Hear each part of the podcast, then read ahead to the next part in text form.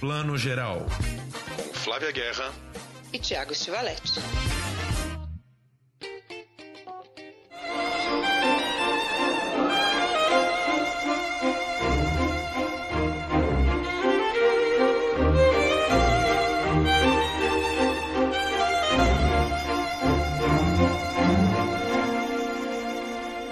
Bom dia, boa tarde, boa noite, você que é nosso ouvinte fiel e não tão fiel assim também, tudo bem? Do plano geral, nossa edição aqui, depois de uma leve pausa para a gente descansar e voltar com a pauta a toda. Hoje a gente vai falar de Dahmer, essa série né, que está bombando na Netflix, não só no Brasil, mas no mundo inteiro. Vamos falar de Enio. A gente tem também entrevista com o pessoal do Livro dos Prazeres, um filme brasileiro que está indo super bem nos cinemas. Mas antes de mais nada, eu chamo aqui meu companheiro de sempre, Tiago Estivalete. Bom dia, boa tarde, boa noite, Tiago. Bom dia, boa tarde, boa noite, Flavinha. Olá, todo mundo de casa. A gente voltando aqui depois de uma pausinha mesmo, duas semanas aí entre uma edição e outra, mas também é bom, né, descansar um pouquinho da, da, da nossa voz para a gente voltar revigorado. Ainda temos aí um, um último trimestre do ano bem agitado, com muita coisa estreando. Já já vem Mostra de São Paulo. Novembro ainda é um mês assim fritante né, no cinema. Séries, então, não para de estrear, né, Flavinha? A gente estava comentando isso assim que nem estamos dando conta de tanta coisa que a gente quer comentar e ainda não conseguiu ver. Só na Globoplay a série do Caco Barcelos, lá Rota 66, né, uma série de ficção, série do Tim Maia. É, que outra coisa? A gente estava falando alguma outra também? Que... Manhãs de setembro, né? Que estamos loucos para ver. Muita coisa, gente, muita coisa. Mas vamos começar por um filme que estreou aí na última quarta-feira. Flavinha viu ele no Festival de Veneza fresquíssimo e já chegou a Netflix, que é Blonde a, a, primeira, digamos assim, grande biografia de Marilyn Monroe, né? Já tivemos outros filmes recentes sobre Marilyn Monroe, né? Todo mundo deve lembrar do, do Sete Dias com Marilyn, que deu o Oscar para Michelle Williams, mas que era um recorte ali, né? Um rapaz que acompanhava ali sete dias na vida da Marilyn durante uma filmagem e tal. Este é realmente uma biografia, uma cinebiografia mesmo ali, né? Contando desde a infância até a morte da Marilyn, vivida aí pela Ana de Armas, uma atriz cubana que a gente adora, de Entre Facas e Segredos. Tá no último James Bond, não é isso? Isso, ela é uma Bond Girl. Eu adoro, que ela é uma Bond Girl muito muito ao contrário, né, do estereótipo de Bond Girl, ela é super inteligente, incrível, né? O, o, próprio James Bond vem redesenhando, né, a figura das Bond Girls e ela arrasa. Ela é linda, eu acho ela, além de tudo, o sotaque cubano dela, eu acho um charme. Exatamente. Teve aquela leve polêmica que nem queria levantar a bola, vamos passar rapidamente sobre isso de ah, e ela ser cubana, pelo amor de Deus, né? Ela, ela tá cara da Merlin, tem algumas cenas, tem uma cena, cara, que é a cena do, do It Hot, do Quanto Mais Quente Melhor, que todas as cenas que aparecem da Merlin nos filmes clássicos, a Ana de Armas refez também, né? A gente não vê a cena original da Merlin, a gente vê a Ana de Armas refazendo essas cenas como Merlin. Tem um plano ali em preto e branco do Quanto Mais Quente Melhor, que eu ainda falei pro Chico, falei, gente, mas é, é, é, é o filme original ou não é? Porque ela tá tão, tão idêntica que é assustador, né? E ela tá num desempenho impressionante. Tirando Ana de Armas, começa você falando assim, o que você achou do filme em geral? Olha, eu acho do filme, o que eu até disse no, no meu texto lá do, pro UOL, e eu já tinha comentado, é, eu acho ele uma via crucis. E quando a gente fala de via crucis, é, é, ele é pesado, né? Ele é pesado. O filme, assim, a gente pode falar das qualidades, eu acho que ele tem muitas, acho que é um filme que tem que ser visto, né? Mas eu acho ele muito denso, né? No sentido de que ele pesa uma tonelada em cima da gente. Então, é, eu não sei se essa repetição toda desse peso, em algum momento, tira um meio sentido de quando realmente a gente devia sentir esse peso, porque ele está ali o tempo inteiro. Não sei se você sentiu da mesma forma, mas para mim ele, ele passou muito essa sensação. Miss Monroe, it's time.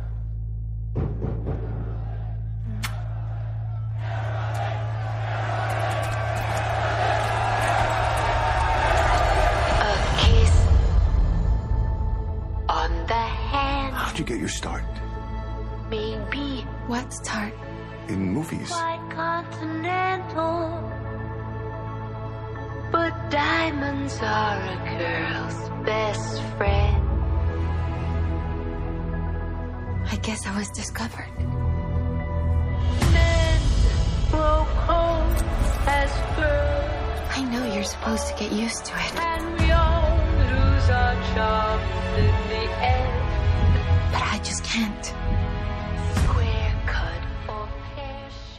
Pois é, eu senti assim, é, não, não gostei muito do filme não. Acho que é, já teve um pouco de erro aí desse projeto, tá nas mãos do Andrew Dominic, que é um diretor que já fez coisas muito interessantes. É só o quarto longa-metragem dele, é um cara meio que está começando ainda. Ele tem um filme que é muito cultuado pelos cinéfilos, que é o Assassinato de Jesse James, pelo covarde Robert Ford, né? Um filme com o Brad Pitt, que é um western meio fantasmagórico, assim, um filme muito fantástico. Mas assim, é, contando um pouquinho aqui, né? A gente falou sobre isso bastante essa semana.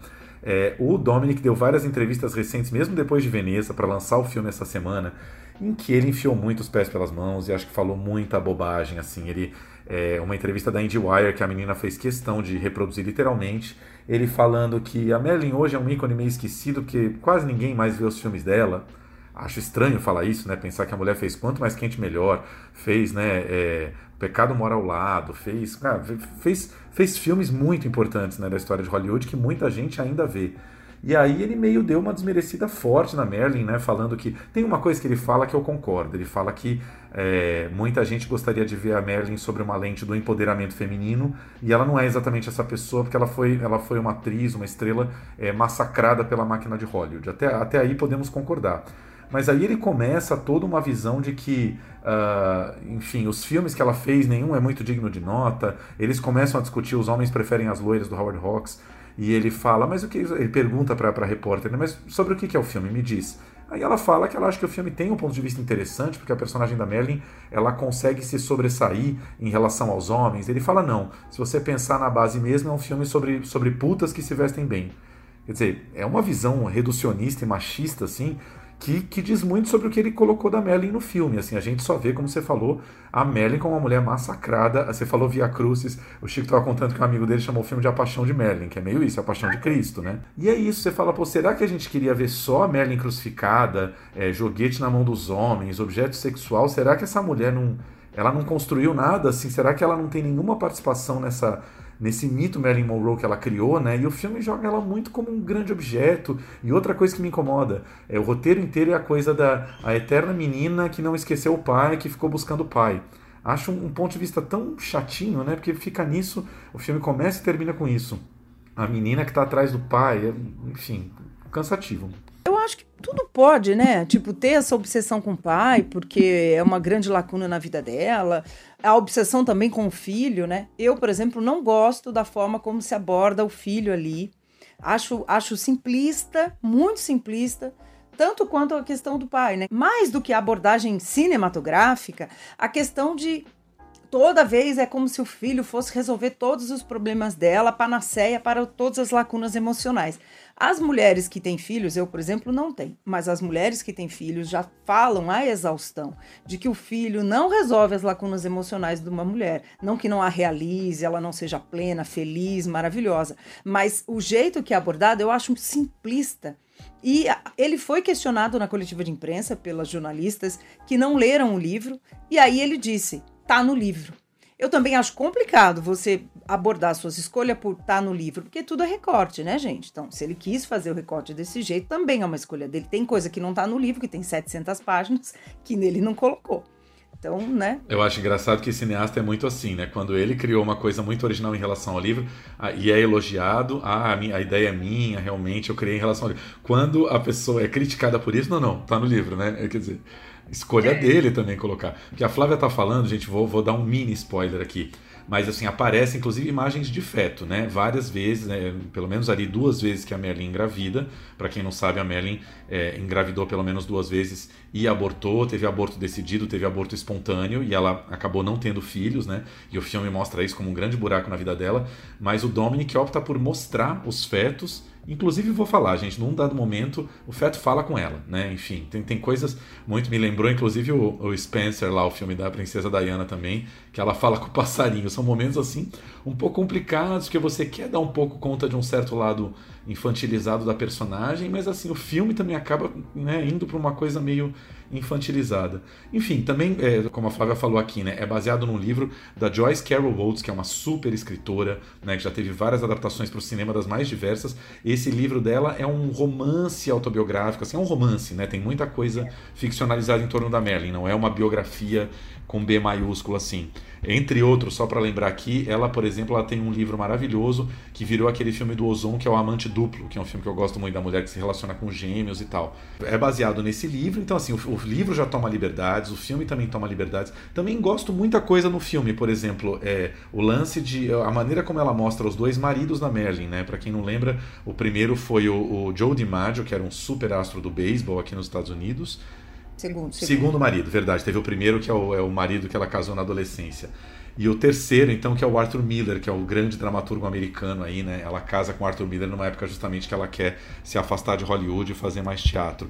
E o filme não dá nome aos, aos bois, né, literalmente. Em nenhum momento fala Joe DiMaggio, não fala Arthur Miller. Quem não sabe da história vai saber apenas que existe o jogador de beisebol e o dramaturgo na história. O dramaturgo, inclusive, é vivido... Os dois estão muito bem, né? O Bob Cannavale fazendo DiMaggio e o Adrian Brody fazendo o Arthur Miller. E a maneira como os dois entram na vida dela e ela chamando os dois de pai, uhum. sempre essa busca incessante pelo pai, tem uma coisa incômoda, mas a maneira que os maridos são mostrados eu acho muito interessante. Mas é isso, eu acho que é um filme que ele, ele, ele, ele, ele apela muito, ele é muito extravagante em alguns momentos, mas de alguma maneira a Ana de Armas é, sobrevoa ali, ela, ela, ela sobressai, sobrevive, ela tá muito bem, já torço por uma indicação dela ao Oscar, acho que seria merecidíssimo pensar que pô, a Michelle Williams ganhou fazendo a Merlin, eu acho que a Ana de Armas está muito melhor, eu acho que ela merecia pelo menos uma indicação, mas não sei se vai vir pela, pela, pela nuvem com que o filme está estreando. Né? É, eu também acho que ela merecia uma indicação, porque ela, essa palavra, né, meio empolada, mas ela emula, né? Ela, ela incorpora Merlin de um jeito assim que eu acho muito interessante. A energia da Merlin. Eu gosto da, da Michelle Williams, mas eu, eu já falei isso outras vezes.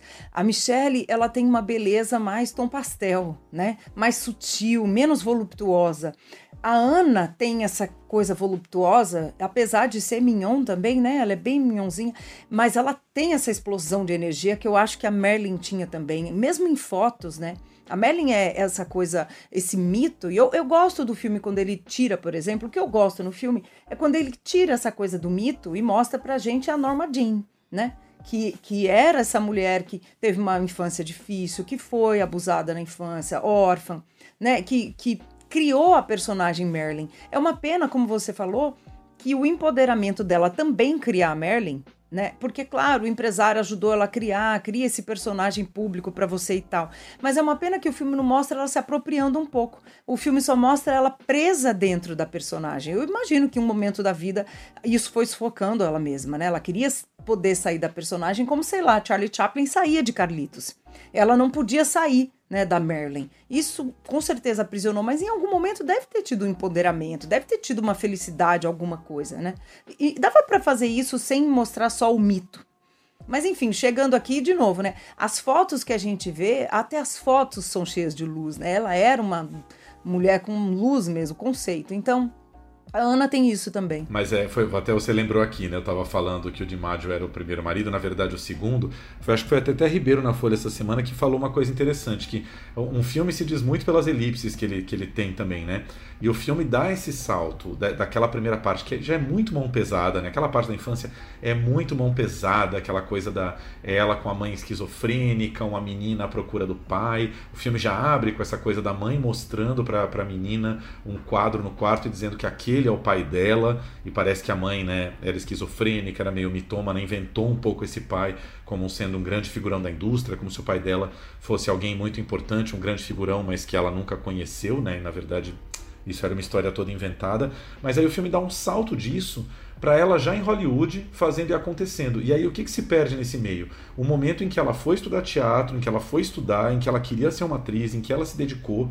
Aí, é, num dado momento, quando vai explicar como ela entrou em Hollywood, a explicação é, é um figurão da indústria estuprou ela, né? Enfim, o cara, é, como a gente sabe, né, o famoso teste do sofá, ela teria se submetido a um teste do sofá, ou seja, né, nenhum mérito nela ter virado Merlin. Assim, ela entrou porque era uma linda, gostosa, caiu na graça dos homens e por isso virou a grande Merlin que era ela. É uma visão muito muito deslocada em relação a tudo que a gente está discutindo de, de, de, de, lugar da mulher e de mérito da mulher nas coisas, sabe? Como você falou.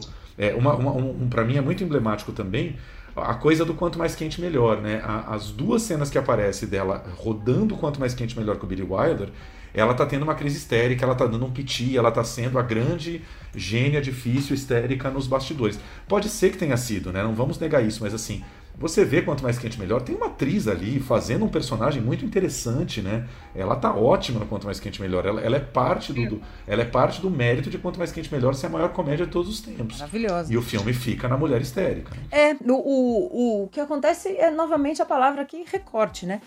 Não que essas dores não existiram. Eu acho que elas existiram, né? E levaram a Merlin para o fim que ela teve, né? Melancólico, prematuro né? Eu acho que ela carregava todas essas dores mesmo, mas o recorte que o Dominique faz, infelizmente, fica só nas dores. É isso que você está dizendo. A Merlin, né? Eu já vi vários filmes. Não teve nada desse filme que eu já não soubesse como fato, assim, né? Tirando o caso com o filho do Chaplin, né? Que, que isso daí tinha me passado, assim. Que eu já não... Filho do, junto do Chaplin, o filho do Edward G. Robinson, que também era outro grande astro ali dos anos 40 e 50. Né? Exatamente, eu adorei, aliás, essa parte. Achei ela super, né, mente aberta, open-minded. Adorei esse, esse, esse dado aí ainda que o livro seja uma coisa científica, né, que exagera muito, enfim.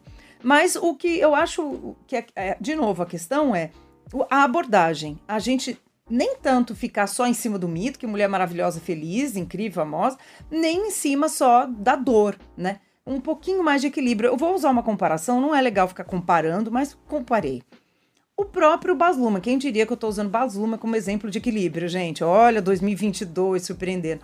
Mas o Baz Luhrmann faz isso em Elvis, né? A gente sabe onde vai terminar. O Elvis também teve um fim assim, né?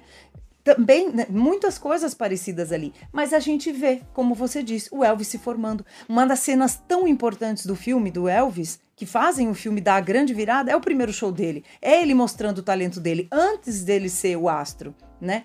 Então é, o Baz Luhrmann conseguiu construir algo um pouquinho mais equilibrado. Meu Deus, olha, Baz Luhrmann mais equilibrado. Concordo completamente com você e é interessante você notar isso, que em 2022 a gente finalmente viu sair duas grandes biografias de dois maiores ícones sexuais americanos, né? São dois grandes ícones sexuais e os dois filmes deixam isso muito claro, né? Tem uma cena maravilhosa no Elvis que é a primeira vez que ele que ele mexe a sua famosa pelvis no palco e as mulheres enlouquecem de imediato, assim como eu gosto no Merlin um pouco essa a maneira como o Dominic mostra isso, até em alguns momentos em que ela está num momento muito pessoal da vida dela e ele mistura, né? Tem umas cenas interessantes de labirinto. A gente está dentro da cabeça dela, só que de repente chega uma horda de fotógrafos para cima dela ali e são sempre homens e são aqueles fotógrafos predadores, todo mundo querendo tirar um pedaço da Merlin, dessa mulher vulcão e etc, né? É, mas como você falou, também concordo que é, na Merlin eu acho que assim tem um gosto maior de, de bater na mulher na decadência ali no final do que tem no Elvis, né? O Baz Luhrmann poupa muito o Elvis ali pro final e o Dominic não poupa a Merlin de jeito nenhum, né? Tudo bem, a questão não é poupar, mas é que a gente, a gente fica só com a porrada, né? Como você falou desde o começo, a gente fica só com a cruz, né? É, e isso vira quase um fetiche, mostrar o quanto ela sofreu, né? E, e assim, é, ao mesmo tempo, o Dominic disse, eu não sei se foi para Mariane Morizawa do Estadão, eu li, eu li várias entrevistas, crítica ainda não, mas entrevistas, e eu acho que foi para ela que ele, ele disse assim que se não fosse o movimento Me Too, o feminismo, novas formas de contar as, as, histórias das mulheres, esse filme não teria existido. Ele ficou, sei lá, quase 10 anos para financiar. Várias vezes esse filme quase não existiu. E ressignificar a história das mulheres ajudou esse filme a existir eu entendo essa preocupação dele de mostrar pra gente o quanto essa diva também foi violentada de todas as formas, psicologicamente e tal, e como isso tem que mudar. Por um outro lado, eu acho que o filme, infelizmente, reforça é, esse lado. E, e, por exemplo, de novo usando essa cena. Não existe uma cena num filme daquele primeiro encantamento da gente descobrindo e falar: essa mulher é uma gênia, vou chamar essa mulher para atuar, né? Tal. Talvez ele tenha achado isso clichê, porque outros filmes já mostraram, não sei. Mas eu gostaria de ter visto, assim, né? Mesmo quando você disse aí o Quanto Mais Quente Melhor, que eu, para mim é meu filme preferido dela. Acho que é o momento que ela tá luminosa. esse momento a gente não consegue, né, ter essa felicidade junto com ela, porque é o momento mais dolorido para ela no filme, né? Então, é, ao mesmo tempo é um filme interessante. A gente tá aqui a meia hora debatendo o filme porque é isso. A, a Merlin ainda causa isso. E, e para mim tem uma coisa meio contraditória. A Ana de Armas disse que ela aprendeu, né, muito a se proteger também, porque ela diz que ninguém está preparado para passar o que a Marilyn passou. Se hoje não tá, imagina lá naquela época, né? Não tinha media training, esses assessores protegendo tanto as pessoas, o Me Too, o feminismo, etc. E aí ela diz, a Marilyn foi muito forte. E é isso que é a nossa contradição. Ela foi forte por ter aguentado tudo isso. E a gente também quer ver uma personagem forte por ter se construído também. Então, é, eu acho que tem um, um, um, vácuo aí entre o que a gente gostaria de ver da Merlin que construiu tudo isso e a Merlin que suportou tudo isso. Acho que o filme é sobre a Merlin que suportou. I played Marilyn Monroe, Marilyn Monroe, Marilyn Monroe. I can't face doing another scene with Marilyn Monroe. Marilyn doesn't exist. When I come out of my dressing room, I'm Norma Jean. I'm still her when the camera's rolling.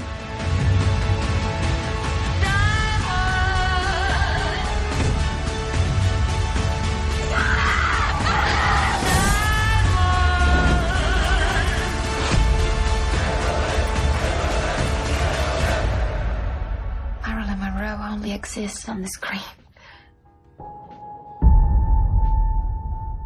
O Dominic fala nas entrevistas que o Me Too foi um dos responsáveis por esse filme finalmente ter, ter, ter chegado a gente, mas eu acho que faltou tipo um passo mesmo, sabe? Faltou pegar uma diretora mulher mesmo para fazer esse filme, assim como o livro foi escrito por uma mulher, né? Como a Joyce Carol Oates escreveu o livro, eu acho que uma diretora mulher teria dado é, uma, uma, um ponto de vista ali um pouquinho mais generoso. Porque é isso, tem quanto mais quente melhor, mas assim, era, era uma super atriz, sabe? Você pega até os desajustados que é o último filme dela, né, um western com Clark Gable e tal, é uma atriz ali completa e a gente sabe, né, a gente trabalha com cinema há anos assim, ninguém sobe na carreira, ninguém vai virar uma grande atriz lead assim, protagonista como ela, se não tiver algum talento. Não adianta você ser a mulher mais linda do mundo, você vai afundar ou você vai afundar os filmes do, do, dos quais você faz parte. E ela não, quer dizer, ela, ela, ela conquistou um lugar de merecimento ali. Eu acho engraçado como eu acho que os filmes às vezes se entregam pelo, pelo título.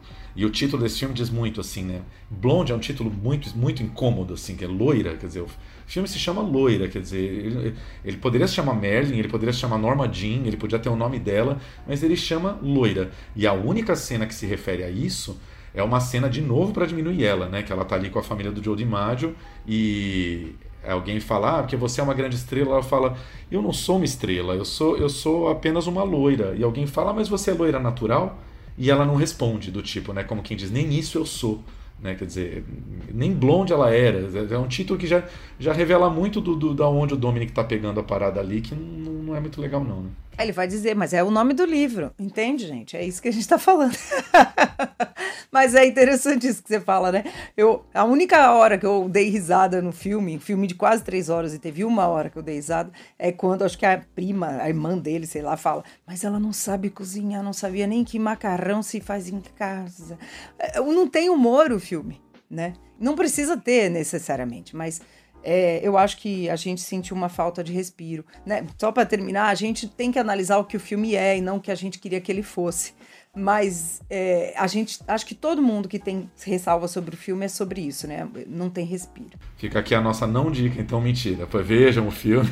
Fala de coisa boa, vai. É, direção de arte. Vale a pena. Tô, tô brincando, aqui tô só zoando. Assim, vejam o filme Blonde na Netflix, filme de Andrew Dominic, com Ana de Armas, com Adrian Brody, com Bob Cannavale, Bob Cannavale, que quem vai se lembrar aí é um dos malucos ali do, da série Nove Desconhecidos, né, do lado da, da Nicole Kidman, ele faz par com a Melissa McCarthy, tá ótimo também na série.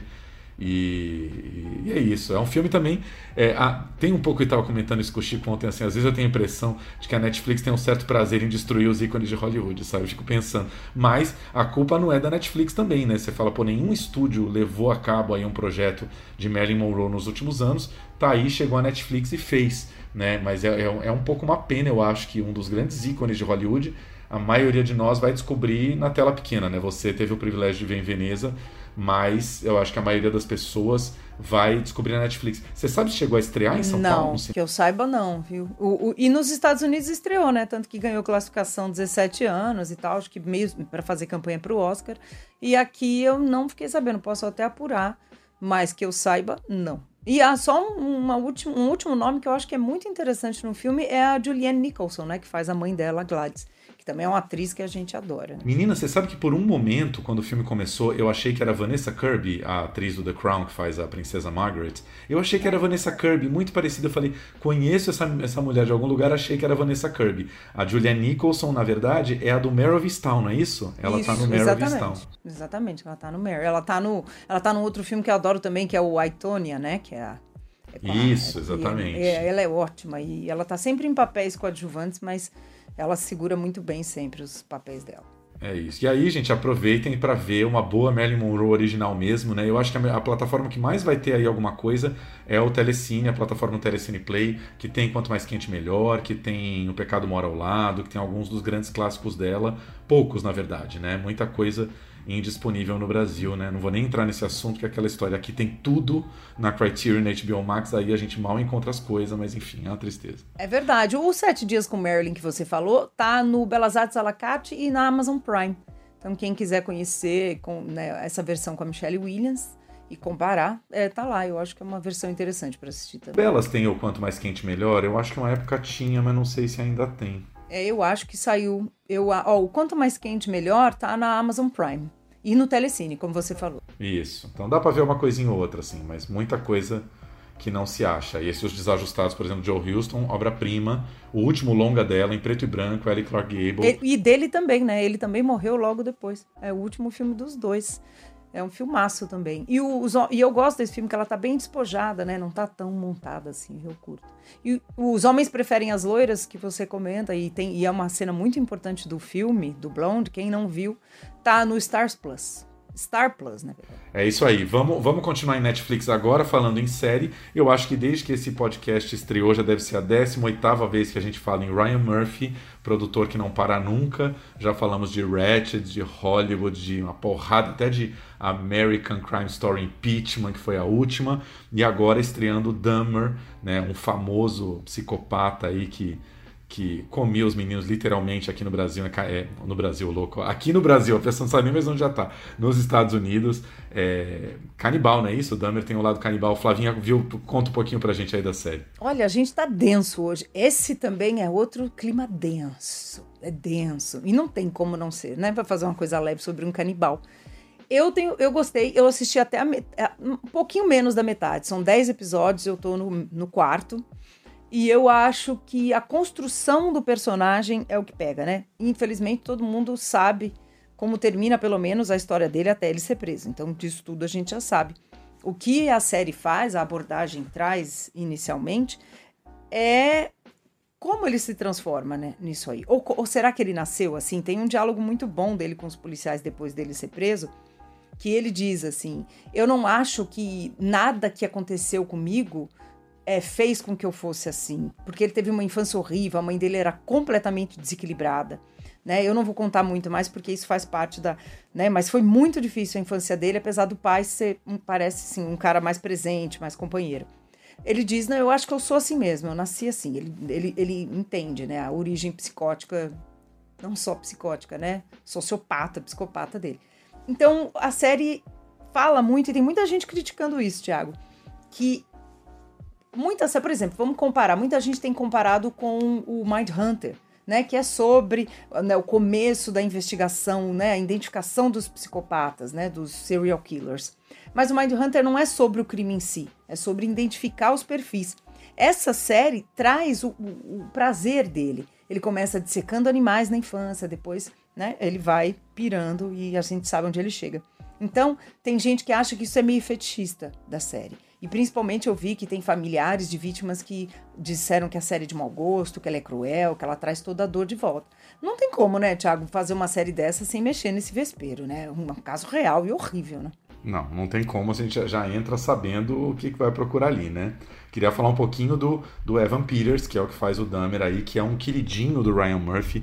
É um ator, junto com a Sarah Paulson, é um fiel do Ryan Murphy. É um menino que faz o American Horror Story, né? A grande franquia aí do, do, do Ryan Murphy, desde a primeiríssima temporada até a última temporada ele está lá presente. É isso que eu adoro nesses atores assim que começam na televisão, que eles são pau pra toda obra. Assim, o menino começa a crescer, vai fazer série na HBO, vai fazer filme bacana tal, mas é o fiel ali fala: não, não vou largar minha sériezinha de terror aqui que eu faço todo ano, fidelíssimo ao Ryan Murphy assim como a Sarah Paulson, e é um menino muito talentoso, né? A gente falou hoje, né? Acabou de falar da Julianne Nicholson, ele também tá no Mare of Easttown, né? Ele ganhou um prêmiozão, não lembro se um Emmy ou Globo de Ouro, o Emmy, o Emmy pelo, pelo Mare of Easttown, que ele tá fantástico. E é um menino novo, 35 anos, mas assim, muito, muito, muito talentoso. Faz também o Pose, que é outra série do Ryan Murphy, né? Na, na primeira e na segunda temporada, assim, ele tá muito fantástico. É, é um menino que você aprende a ver nas, nas séries do Ryan Murphy e que, por favor, me diga aí que ele tá fantástico de novo, que eu já tô na esperança aqui. Ele tá assim, você sabe que outro dia alguém tweetou, eu esqueci quem foi. Disse assim: alguém dá um papel normal para esse garoto, meu Deus do céu, daqui a pouco ele vai ficar perturbado de verdade, porque ele só faz maluco. Eu adorei. E ele tá muito bem. Sabe algo que tá muito sem spoiler, que a gente pode falar bastante aqui para quem ainda não assistiu? Ele tem o, o, o, a envergadura corporal dele é maravilhosa, assim, você vê ele andando, ele tá sempre com os punhos fechados, sabe? Ele incorpora muito bem alguém que não se encaixa, né? Essa palavra é muito usada na série. Ele não se encaixa, ele até tenta, mas ele não consegue. Ele fala num tom monocórdio, quase sem nenhuma emoção, coisas que são muito profundas e muito difíceis de falar. Então, assim, a composição dele tá muito boa. Outro dia eu vi uma cena uma comparação assim, da cena real do tribunal da irmã de uma vítima e a cena, a cena né, da, da, da ficção é perfeito, assim, é perfeita a incorporação dele desse psicopata. É uma coisa. Eu adorei o envergadura corporal, gente. Quando a Flávia quer dizer que um homem é gostoso, ela também fala isso, que tem uma é envergadura corporal. Nesse caso não foi. Acho que ela não estava falando da gostosura da Vampires, mas gostei do plano geral, o seu podcast da envergadura corporal. Não que ele não esteja, viu? Porque ele tem umas piradas lá que ele fica malhando loucamente e ele fica saradésimo, assim. E, e esse filme tem homens maravilhosos, né? Porque era o objeto do desejo dele. Então. É, e, e, eu, e, tem algo, tem uma coisa que essa série levanta que para mim é algo novo. Novamente, a palavra do dia aqui, além de envergadura corporal, é o recorte, né? E muita gente tem discutido o quanto esse caso só foi tão longe por uma sociedade homofóbica e machista, né? Porque é, esses homens que foram vítimas dele, em grandíssima maioria foram homens negros, homossexuais e também de, e ele morava, né, no bairro mais pobre ali e, e quanto a vizinha dele, isso está logo no primeiro minuto do, da série, tá, gente? Não é spoiler. A vizinha fala: Eu avisei tanto, eu liguei para vocês. Depois a gente vai entender melhor isso. E o quanto a polícia foi negligente com esses chamados, né? Então, assim, é uma, é uma abordagem é, interessante que para mim trouxe algo novo. Que eu aqui, né, no meu, no meu lugar aqui de desatenção, nunca tinha parado para pensar. E eu acho que isso isso é um, um, dado e uma discussão que tem enrolado muito nas redes sociais também, viu, Tiago? O quanto um homem branco, sociopata, psicopata, passou por muito tempo aí livre porque a polícia tá lá desatenta. Afinal de contas, na teoria, ele era o padrão. I don't know what's in there. It's just meat. I'm not eating that. Try to do a nice thing, you know? You're just like my mom. Count on me when I ain't done nothing wrong. I called you for months. And it's too late. Y'all came too late.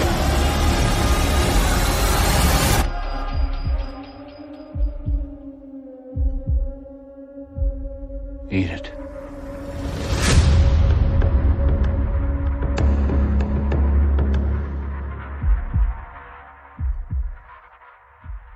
É isso, gente. Esse é o Canibal Americano, a série mais vista da Netflix atualmente. Acho que a, a, hora que você ouvir isso já vai ter batido 200 milhões de pessoas no mundo todo.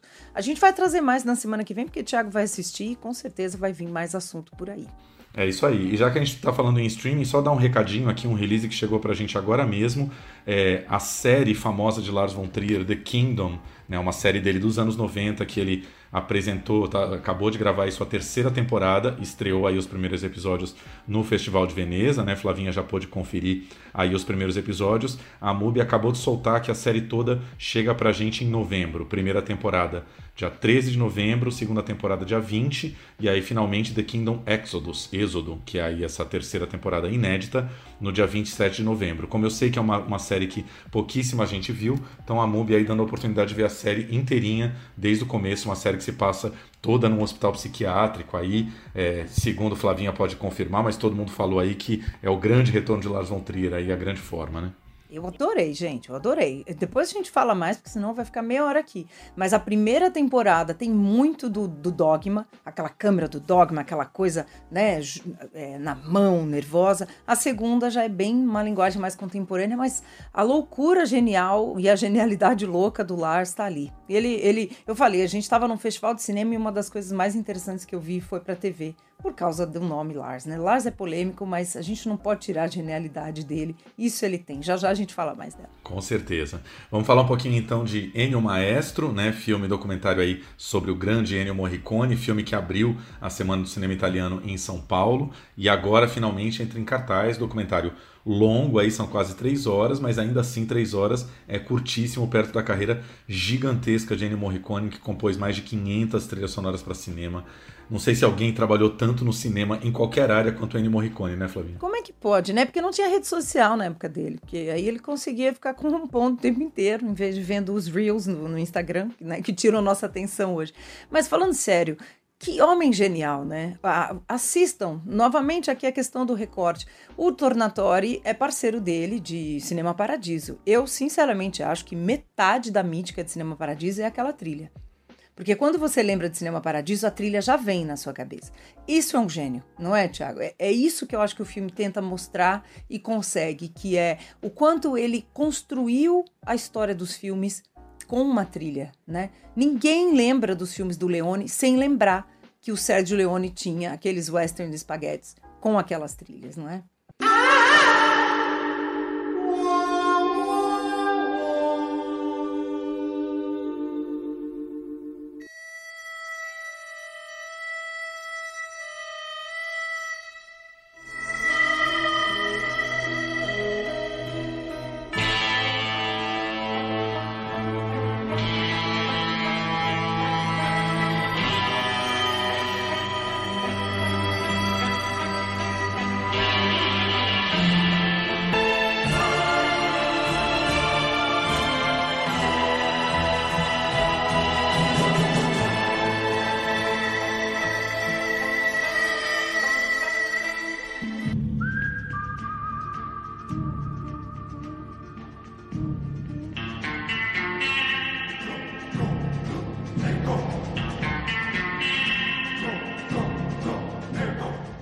Eu acho que o mais legal do filme é que mostra desde a infância do Ennio a coisa de que ele estudou em conservatório de música clássica e sofria bastante preconceito dos colegas quando entrou no cinema, né? Muito louco pensar que nos anos 50 ali, 40, 50, cinema era uma arte menor, então ele está largando a grande música pura, erudita para fazer cinema e que aí um colega dele anos depois, acho que só quando ele vai fazer o Era uma vez na América, depois do Era uma vez no Oeste, já depois do Três Homens em Conflito, Bom, o Mal e Feio, quando esse colega vai ver o Era Uma Vez na América, que acho que é 1980, já começo dos anos 80, é que ele escreve uma carta para o Enio falando, olha, parabéns aí pela sua carreira e agora eu entendo, agora eu entendo a grandeza do que você faz, né? Você vê como as coisas mudaram. Hoje, um, um compositor de trilhas sonoras para cinema, ele tem seu status, né? Uma coisa muito bacana de se fazer, mas na época ele estava mexendo num terreno ali bastante desprestigiado. É, isso é muito interessante do, do filme, né? É o, é o que, de novo, assim, no sentido de que não é só um filme revisionista. Porque essas cinebiografias, né, são quase agiografias, são revisionistas, o quanto ele era incrível, maravilhoso, tudo isso tá lá. Mas esse esse detalhe aí que o Thiago fala é muito decisivo na vida dele, né? para mostrar também essa assim, eterna insatisfação dele. É, é lindo quando a gente entende o que ele sentia e o que ele conseguiu finalmente sentir quando ele se sentiu aceito pelos amigos e pelo grande maestro que foi, né, o, o grande professor dele de vida. Finalmente o que ele fazia era uma música tão boa, né, para dizer uma palavra meio tosca aqui, quanto a música pura, né? A música concreta, a música para câmara, a música clássica. É, eu nunca tinha parado para pensar nisso, porque para mim, né, ele sempre foi um gênio. Quando ho fatto il primo film, era il 61, ho detto nel 1970 smetto di fare il cinema. Ah, ah, bronzatissima. Colorava queste canzoni, le faceva diventare un'altra cosa. Il leone disse, io quel flauto di panna lo vorrei a tappeto sul film. L'oricone disse, non si può mettere il flauto di panna su tutto. It was very new at the time and still today. He opens up the visuals. You hear his music, you know it is Ennio. Can't be anybody else. It's not just popular, it's an anthem. We always come out to that, and we always leave to that. Deep, deep, deep emotion.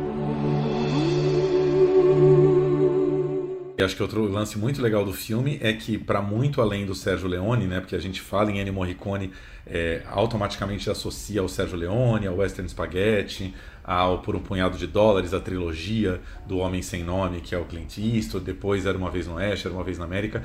Para além desses filmes, o, o, documentário traz vários outros filmes hoje bastante esquecidos né, do cinema italiano e do cinema europeu, até do cinema americano, que ele fez trilha sonora, vai falar de Ario Petri, que era um grande cineasta político italiano dos anos 70. É, Morricone compôs até para o Giallo, né? Giallo é o, é o gênero de terror italiano dos anos 70, aí, de Mario Bava, de, de, de vários outros cineastas aí que faziam um terror assim muito exuberante, né? É, porque Giallo é amarelo em italiano e os filmes tinham muito uma cor amarela. O Morricone fez trilha para esses filmes, ou seja, era um cara que era pau para toda obra, né? Em nenhum momento na carreira dele ele falou: "Não, agora eu já sou, né, o fodão, só vou fazer trilha para determinado tipo de filme chique e tal". Não, ele ele pegava o que aparecia pela frente e dava um jeito de fazer uma coisa original, né? É, exatamente. E, e é bonito isso, né? Esse diapasão, para usar um termo aqui da música, de fazer desde o, da música clássica, o, o mestre dele era o Goffredo Petrarci, que é o Petrassi é um grande nome da música clássica italiana, muito exigente, e até o Giallo, o Giallo vem também, legal que você falou desse tom amarelo, e vem também da cor da capa dos livros, né? Esses livros, esses paperbacks aí de, de, de investigação, de crime, né, no ar, que, que se vendia muito, assim. Eu adoro esse tipo de literatura que os italianos, né, eternizaram. Até Tarantino, né? Ele velhinho já, compôs para Tarantino, e foi o primeiro filme que deu um Oscar dele mesmo ali, valendo, foi Os Oito Odiados do Tarantino, que é um cara que cresceu assistindo ele. Acho lindo esse arco dramático da vida dele, né? Antes disso, só tinha levado um honorário. E Hollywood achou que ele já tinha acabado a carreira, né? E ele tão surpreendente que depois ganhou aí um Oscar com o filme mais improvável. Eu nunca pensei que ele fosse levar um Oscar com Tarantino. Ah, mas aí aquelas coisas de o Oscar correndo atrás do prejuízo, né? Como, como já fez com várias pessoas. É. Né? Vai lá dar o Oscar honorário pro, pro Chaplin, né? Um Oscar honorário né? Ou de final de carreira para alguém que já deveria ter ganhado há muito tempo e não ganhou, né? Acontece. Pois é, pois é. Achei justo, porque aí ele ganhou honorário e depois ganhou esse também, valendo, tá certo. É um filme lindo, né, Tiago? Eu acho, assim. E para terminar, tem, tem um. para nós, o filme demora para abrir. O Tiago falou, o filme é longo. Mas o começo eu acho ele interessante também, porque eu cresci, a gente cresceu aqui, né? Quem é da nossa década aqui, de 70 e 80, com muitas músicas pop italianas que as avós ouviam, as mães, enfim. E eu não imaginava que muitas dessas tinham os arranjos do Morricone. Então, assim, ele também foi um arranjador, ele também ajudou a construir o melhor da música pop italiana, que hoje em dia não se não chega aos pés do que foi a música italiana dessa década, e ele também, até nisso, o danado do Morricone, ajudou. Então, assim, tem vários lados dele aí antes de chegar no cinema que a gente vai descobrindo. Escrevendo eu volevo la vincita. Vincere su questa colpevolezza.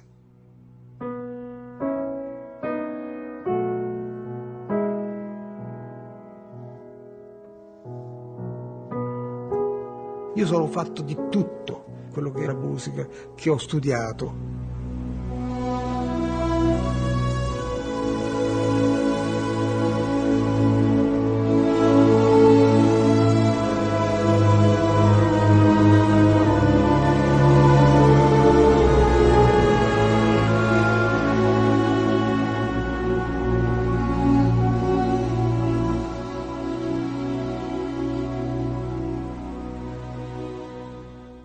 Nossa dica então, ele o Maestro já em cartaz nos cinemas.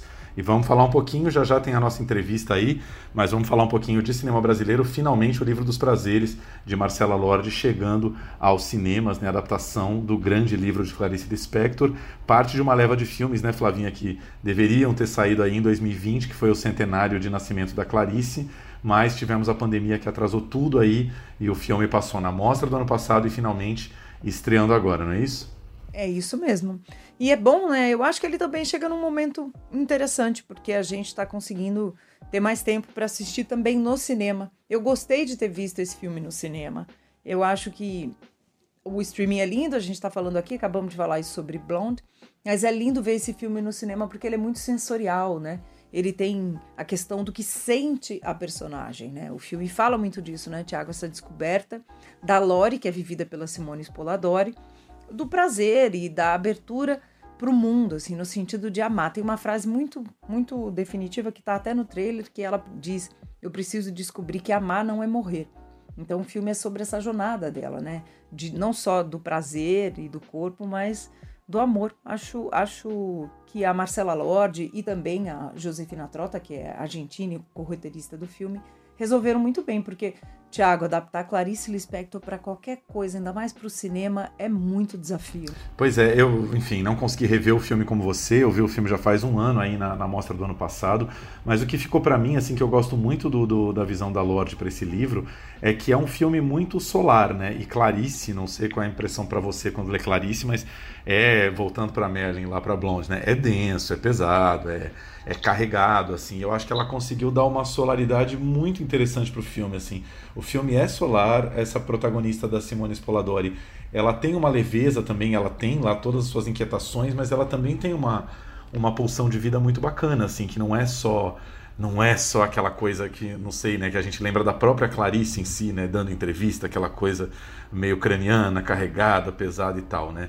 E Simone Spoladori, né, gente, que é uma atriz que eu adoro, que eu acho que infelizmente é, não tem tido tanto espaço nos últimos tempos, é, nem no cinema nem na televisão, há muito tempo que ela ela tem trabalhado na Record e tal, mas que a gente lembra de alguns grandes filmes, a começar pelo Lavoura Arcaica do do Luiz Fernando Carvalho, né? Ela é uma presença muito intensa, assim, fez os Maias também com o Luiz Fernando Carvalho na, na Globo, né? Fazendo a Maria Monforte jovem e ela é uma ela é uma presença, ela é uma intensidade muito interessante. Então feliz também de ver Simone depois de tanto tempo no cinema. A Simone é uma grande atriz, né? Além de como é linda. E quando eu digo linda, é outro exemplo de presença magnética, né? Luminosa.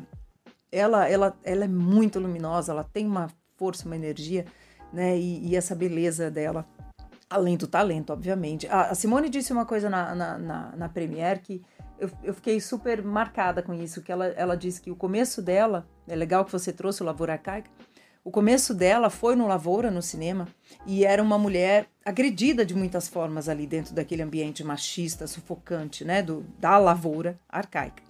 E era lindo para ela estar tá refazendo esse caminho, finalmente num filme em que o corpo dessa mulher e, e a trajetória dessa mulher estava contada de uma outra forma. E ela, como atriz, estava muito feliz com isso. E a gente aqui, como espectador, o Thiago nem estava lá e sentiu a mesma coisa. Pois é, nada como uma diretora mulher, né? Voltando, fechando as pontas aí com a Merlin, né? Nada como uma diretora mulher como dar esse, esse papel né, adequadamente para uma mulher, enfim.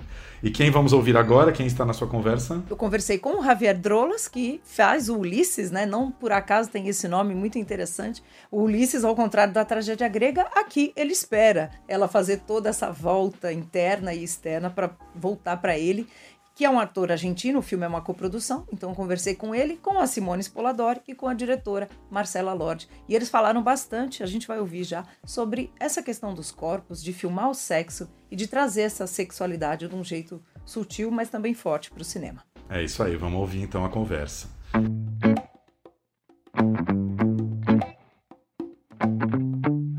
Antes da gente ouvir a entrevista, eu deixo aqui um recadinho sobre as condições em que esse papo foi gravado. A gente conversou no pátio do Espaço Itaú de Cinema Anexo da Rua Augusta, que é um dos endereços mais amados dos cinéfilos da cidade e tem um café dos mais amados, também um pátio lindo. Só que, claro, quando a gente faz em locação, todo o som ambiente, a gente incorpora, a realidade entra na gravação, claro. Então vocês vão ouvir o passarinho animado cantando, um pouquinho do espaço do café, das mesas, as pessoas se encontrando, sendo felizes, conversando, enfim. Eu queria que vocês levassem isso em consideração, mas também embarcassem aí no papo. E quem começa falando é Simone Spoladori. Ela conversa sobre a questão e sobre a importância do sexo no filme não ser apenas um intervalo entre cenas, entre atos, mas sim um ato principal desse relacionamento e desse descobrimento, dessa descoberta da Lori de si mesma, do amor e do prazer. A Simone disse uma coisa muito interessante, que alguém falou nas redes sociais, um homem, que se identificou muito com a Lori. Sim, sim. Porque também faz parte de, uma, de um descobrimento dela. É um amadurecimento, né? Interno. É e de, e de, de uma dificuldade dela de se relacionar. Uhum. E eu acho que isso é muito contemporâneo. Sendo uma mulher contemporânea aqui, é, o fato da, da, da, liberação sexual ter acontecido não significa naturalmente, assim, automaticamente, a liberação com prazer. Sim. Né? Que eu, acho, que eu acho que isso você trata muito bem. E o nosso é. cinema e o cinema internacional uhum. tem tratado essa questão do sexo como prazer, como o objetivo principal do filme, o sujeito, a gente tem tratado, eu tenho a impressão muito mal, que o sexo entra assim meio, eu até falei com a Simone e o Javier já, entra como quase uma, uma cena entre atos. Uhum, tá rapidinho uhum, ali pra uhum. ah, olha, eles fazem sexo também. Uhum. E, e tanto drama de um casal acontece no sexo. E uhum. eu acho que o cinema tem meio deixado isso meio para lá. Uhum. Então eu queria que você falasse disso também, da questão Sim. do prazer e do sexo serem importantes para a história. Acho andar. muito legal esse ponto, porque assim a gente está acostumada, né, a, a, ler sobre o prazer feminino através da ótica masculina, né? Uhum. Então isso foi quebrando assim historicamente a Silvia Plath, depois a Virginia Woolf, aí vem a Clarice, você começa a ter os pontos de vista do prazer feminino através dessas precursoras e agora no cinema a gente está trazendo aos poucos, né? uhum. né? Você olha, por exemplo, a, a gente tem uma tradição da porno chanchada, né? O, o corpo feminino sempre foi muito objetificado. E se você for analisar, por exemplo, os filmes pornôs, a posição de câmera é sempre privilegiando o olhar masculino, o prazer masculino. E são poses que não exatamente são prazerosas para a mulher. Não. Então, e que eu acho que o, o, filme traz um pouco do, da perspectiva do olhar feminino, do prazer feminino. No começo, as cenas são mais curtas de propósito. Você vai ter um respiro quando ela se descobre se tocando naquela primeira cena é, que ela está sozinha ali se masturbando. Você tem um tempo um pouco mais natural. E aí isso evolui até chegar na, na não posso dar spoiler, mas a cena final é uma epifania, um momento mais é, de um tempo natural. A gente tem muito, eu brinco às vezes que no eu cansei de ver no cinema brasileiro aquele sexo onde o homem parece um galo. Vai lá, tchu, tchu, tchu, e goza. Gente, pelo é. amor de Deus. E já né? corta, pronto, acabou. Já corta, pronto, acabou. Ou decupa demais, é peito, é bunda, é mão fazendo assim, a boca, pá, todo o corpo fragmentado. Então eu fiz questão de ter planos sequências, com calma, vamos sentir prazer junto. Não é só, é da perspectiva feminina, mas o prazer é mútuo. Que graça Exato. tem só um, né? O, o gozo ele vem junto, são, é um espelho. Então os dois têm que estar inteiros, né? Nesse sentido, o filme também é sobre a escuta, é sobre você é. estar no lugar do outro. Não, e, e, e eu acho assim, isso levando para os relacionamentos, mas que seu filme traz muito, que é, é, existem muitos relacionamentos, eu imagino que na época em que a Clarice escreveu, que não era um prazer mútuo. Puxa, pois é claro. Que, que era essa cena Sim. aí mesmo que você diz. Ah, Sim, a maioria das mães aqui casaram virgens, sabe? São outras. É, elas foram descobrir a sexualidade mais velhas, né? Uma geração é. que pela primeira vez se separou, uhum. né? É, e que tem o um lado bom, tem um lado também difícil, porque eu vejo as nossas avós e tal. Antigamente, né? As pessoas tinham um, dois relacionamentos o que é, é, radical, mas ao mesmo tempo, toda vez que você se relaciona, mas se separa. É, separa. É. Separar é muito dolorido, é muito difícil. Então a gente tem que também aprender a a se abrir para o amor de uma forma mais ampla e também de, de relacionamentos mais duradouros, né? Porque esses amores líquidos também são desgastantes e às vezes o amor ele é mais tranquilo do que a gente imagina. Ele pode ser um lugar de mais paz, né? De, de respeito mútuo, que não é exatamente esse vai e vem, sim, né? É que a gente anda lidando também Nossa com o amor geração, como uma coisa muito consumista, né? É. Os amores líquidos lá do Balmo, né? É, exato. Então, assim, essa coisa descartável tem limite, porque emocionalmente vai destruindo a gente por dentro. Vai. Então, como é que a gente consegue, em alguma forma, estabilizar? Eu É. já já vou fazer 50, então, de alguma hora a gente tem que aprender, né? A, a, a, a se abrir mesmo para o amor, de uma forma plena. Eu preciso entender que amar não é morrer. Comer, olhar as frutas da feira, ver cara de gente, ter amor, ter ódio, ter o que não se sabe, sentir um sofrimento intolerável. Não posso ir. Não, não é nada físico. A gente falou sobre isso hoje, né? Essa sensação, assim, de estar de, de, de, de estar sempre como um feminino dilacerado na frente da câmera. Né? Cenas de estupro, cenas de violência, ou sendo uma vítima de uma situação.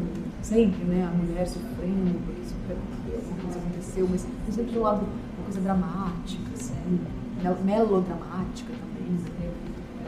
E...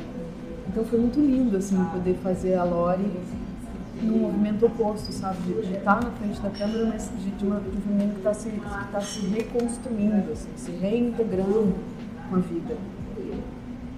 De, até, de, eu, eu- eu falei isso até na sessão do Rio ano passado, que era como se eu sentisse que o livro dos prazeres tivesse sido um metiolate, assim, para as minhas feridas, sabe?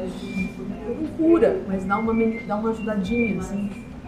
É, feridas da própria vida e, e dos próprios sets de filmagem, né, das relações de poder e, da- do próprio sistema que, que, é, que é que a gente tem ouvido tudo, né, da questão de ser uma atriz, ter o corpo perfeito, é, como ser uma atriz no mundo, né, que padrão que você tem que é, atingir para ser essa atriz. Eu senti que essa experiência ela foi muito é, curativa, integrante, assim. No caso de Ulisses, eu acho que, que é legal porque você su- sugere que ele tem, coisas, assim, como a mulher do maior vermelho, o aluno dele, tem essa face hedonista também, com o seu próprio corpo e, e a sexualidade, Eh, mas as, as cenas de Ulisses e a Lori são de outra qualidade, muito amorosas. eh, são emocionantes, acho. É, é lindo esse jeito de, de filmar que a Marcela teve com, com essas cenas. É bem, bem diferente do que eu já tinha feito e que eu normalmente vejo. Que é isso. É também porque as, os, as pessoas que assistem querem, ah, chega essa hora em que vem os atores pelados também. E é uma, e, e, aliás, é uma, elipse, uma sinopse, tipo, é, começam e, gozam. É, é isso. É meio, meio como passarinhos. Engraçado. É, então, acho que é isso, são, são especiais. É exatamente essa minha sensação. Existe sempre aquele elipse. E aí você fala, mas o, o sexo aqui não devia ser importante para essa relação? Talvez a gente devesse ver um pouco como é o sexo entre eles, a intimidade, para entender a dinâmica que o casal está tendo. Mesmo filmes com casais. E aí, aí você fala, mas. é- é- e aí eu acho que os diretores e diretoras ficam com medo também de explorar isso, porque a gente está num momento de não saber muito como explorar pelo histórico de violências, né? Então a gente não achou ainda esse lugar, né? E a, e a Marcela traz um jeito que eu achei muito... Eu detesto essa palavra, ela é meio clichê, mas é orgânico, de verdade, né? Nesse caso é mesmo, né? E eu acho isso super poderoso. assim. Como era antes de se fechar? Quem é? Minha mãe? Não. Você?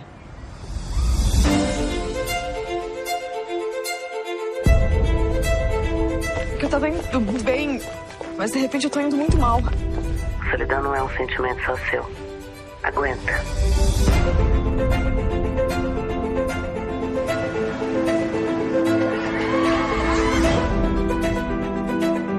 Deve ser cansativo ser você. Você precisa ser o centro das atenções o tempo todo. Tchau. Tchau.